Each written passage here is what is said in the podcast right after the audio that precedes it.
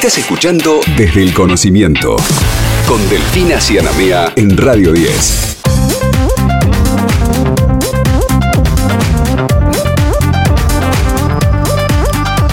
Seguimos en Desde el Conocimiento. Ahora vamos a conversar con un investigador del CONICET y del Centro de Investigación Veterinaria de Tandil. Estamos hablando de Carlos Edmundo Lanús, quien recibirá en Estados Unidos una distinción académica del American Academy of Veterinary Pharmacology and Toxicology por su aporte al crecimiento de la farmacología veterinaria. Carlos, ¿cómo te va? Aquí Héctor y Delfina te saludamos. Muy buenas tardes. Bueno, buenas tardes Delfina, buenas tardes Héctor, un gusto charlar con ustedes, con la audiencia. Este, y primero que nada te digo que me alegra mucho que el programa de ustedes se llame Desde el Conocimiento. Nosotros los que hacemos ciencia necesitamos de comunicadores que puedan comunicar, hacer la comunicación con la sociedad sobre las cosas importantes que en el país pasan desde la, ciencia. Sí, eh, sin lugar a dudas, Carlos, y, y por sobre todas las cosas, cuando hablamos desde el conocimiento, se trata también de poder compartir las voces de quienes manejan ese conocimiento, en este caso puntualmente queríamos charlar con vos a partir de este reconocimiento que vas a, recibir y, un poco también, bueno, ante todo felicitaciones porque no te lo dijimos todavía, eh, preguntarte desde, desde tu propia experiencia, desde tu propia mirada, más allá de todas las consideraciones que puedan tener desde la academia, ¿cuál sentís que es eh, tu aporte principal a la farmacología veterinaria? Bueno, la pregunta es muy buena, es este, digamos, uno tiene que poner esto en contexto, sobre todo para que la audiencia pueda ubicarse un poco. Digamos, nosotros trabajamos desde el interior, en este caso un centro de investigación veterinaria en Tandil, desde, que es pertenece a la Universidad Nacional del Centro de la Provincia de Buenos Aires y al CONICET. Eh, trabajamos en aspectos que tienen que ver con el control de los parásitos en animales de producción, o sea, trabajamos con la farmacología de las drogas, de las sustancias químicas que se usan para controlar el parasitismo en animales de producción. Eh, bueno, la verdad es que yo debo decir decirte que eh, este es un premio de muchísima relevancia internacional, es un premio que otorga la Academia este, Americana de Farmacología, que han recibido muy pocos eh, científicos en el mundo, soy el primer latinoamericano que va a recibir esta distinción, eh, y eso tiene, digamos, básicamente, a pesar de que yo he tenido muchas otras distinciones a nivel nacional y a nivel internacional, esto tiene un, un contexto muy particular porque está reconociendo el aporte a lo largo de toda una trayectoria, que son más de 30 años trabajando en ciencia desde Argentina, desde del interior y de la universidad pública. ¿no?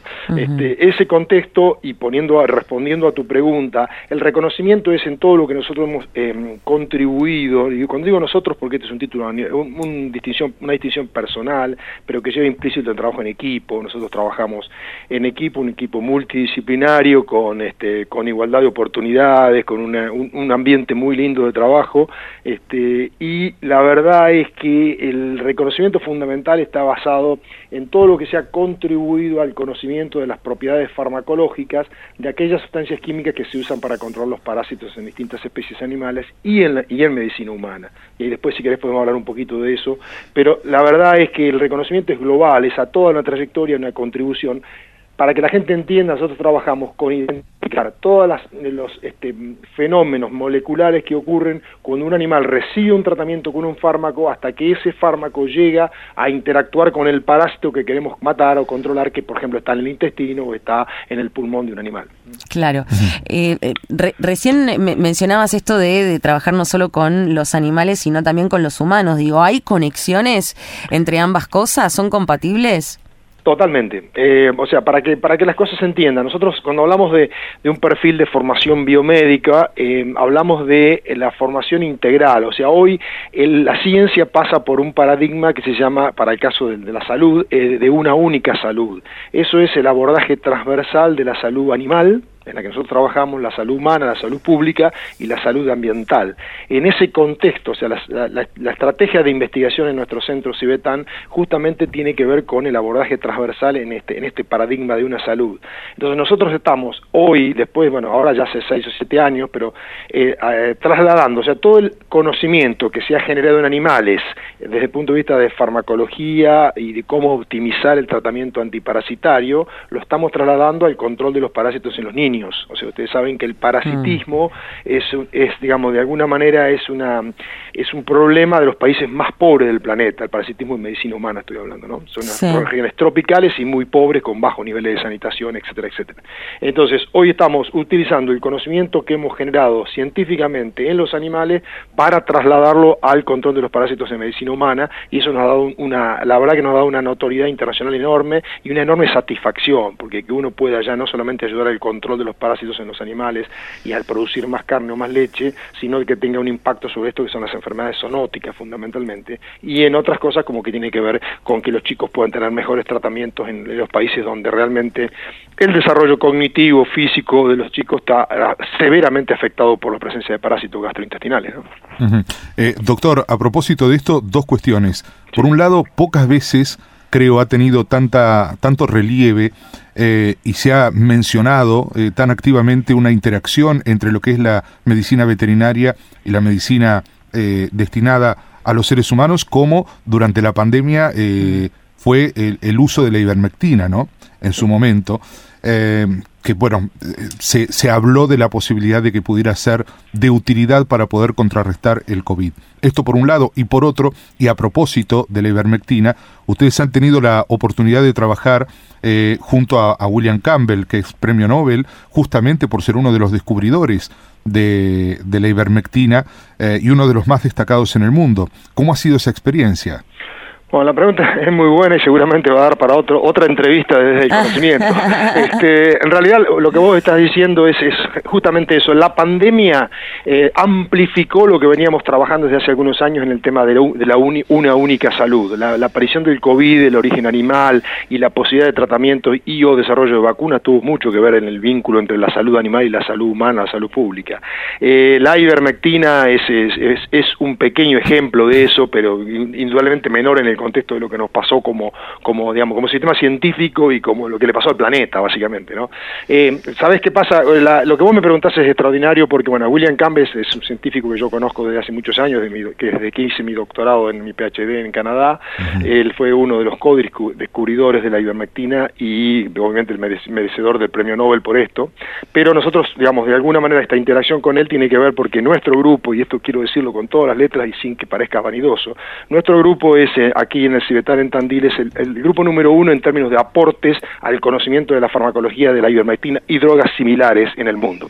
Entonces nosotros nos mm. encontramos conociendo mucho sobre la farmacología de la ivermectina al principio de la pandemia con un conocimiento originado en Australia que indicaba que la ivermectina podía tener no solamente efecto antiparasitario, que es para el que siempre estudiamos la ivermectina, sino también efecto antiviral.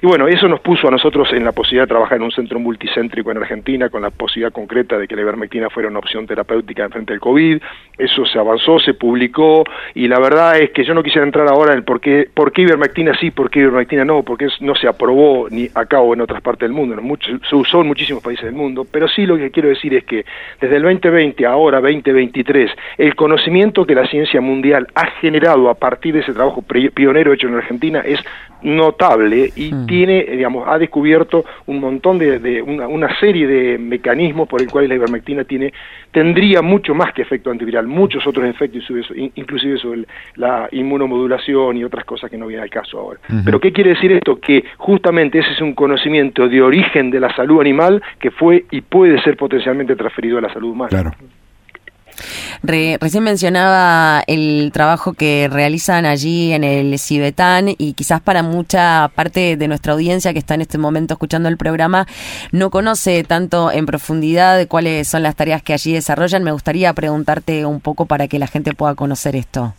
Sí, es muy importante tu pregunta, porque nosotros somos un centro, digamos, de alto, de alto relieve eh, internacional, pero que está en el interior, y a veces las cosas se, sabe mucho de lo que pasa en Buenos Aires o alrededor de, alrededor de la Universidad de Buenos Aires o, los institutos del CONICET que allá están, pero también es cierto que en el resto del país y en todas las disciplinas se hacen cosas de muchísimo, de muchísimo alcance científico o, de proyección científica internacional y que a veces se conocen menos, pero esto no es un problema de ustedes, es un problema de la estructura este, de que tiene el país, ¿no? Eh, en realidad el Cibetán es un centro tripartito en, su, cuanto a su, en cuanto a su pertenencia porque es del CONICET, de la Universidad del Centro y de la SIC, que es la Comisión de Investigaciones de la provincia, donde, em, digamos, trabajan más de 120 personas. Esto, bueno, yo ahora ya no soy el director, es el doctor Luis Álvarez el director, pero yo fui, digamos, de alguna manera fundador y director este, fundacional de esta estructura.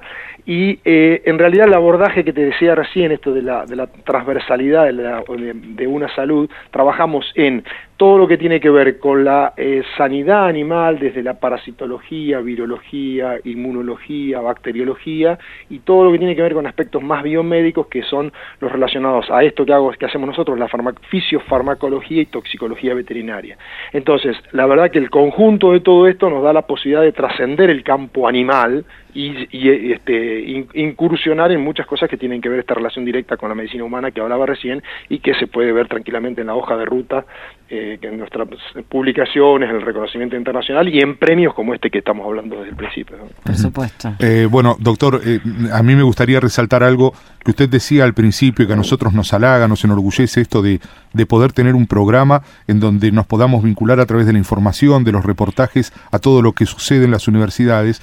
Y es cierto lo que usted dice, en el interior se trabaja muy pero muy bien y muchas veces se desconoce hasta dónde la ciencia en las universidades en, en distintas provincias ha avanzado. Pero justamente este es un espacio que se ha caracterizado en la radio eh, por recorrer cada una de las universidades del interior del país, desde Jujuy hasta Ushuaia, y ahí vamos, y hablamos con todos, y todos tienen la voz, y todos tienen la posibilidad de exponer lo que hacen, lo que muestran, lo que investigan. Entonces, digo, me sumo a su reconocimiento a propósito de lo que usted decía, y me parece que es importante que quienes trabajan en silencio, en pueblos, en ciudades, y que por ahí no llegan a los grandes medios, tengan este gran medio que es Radio 10 mm. ocupándose de estos temas.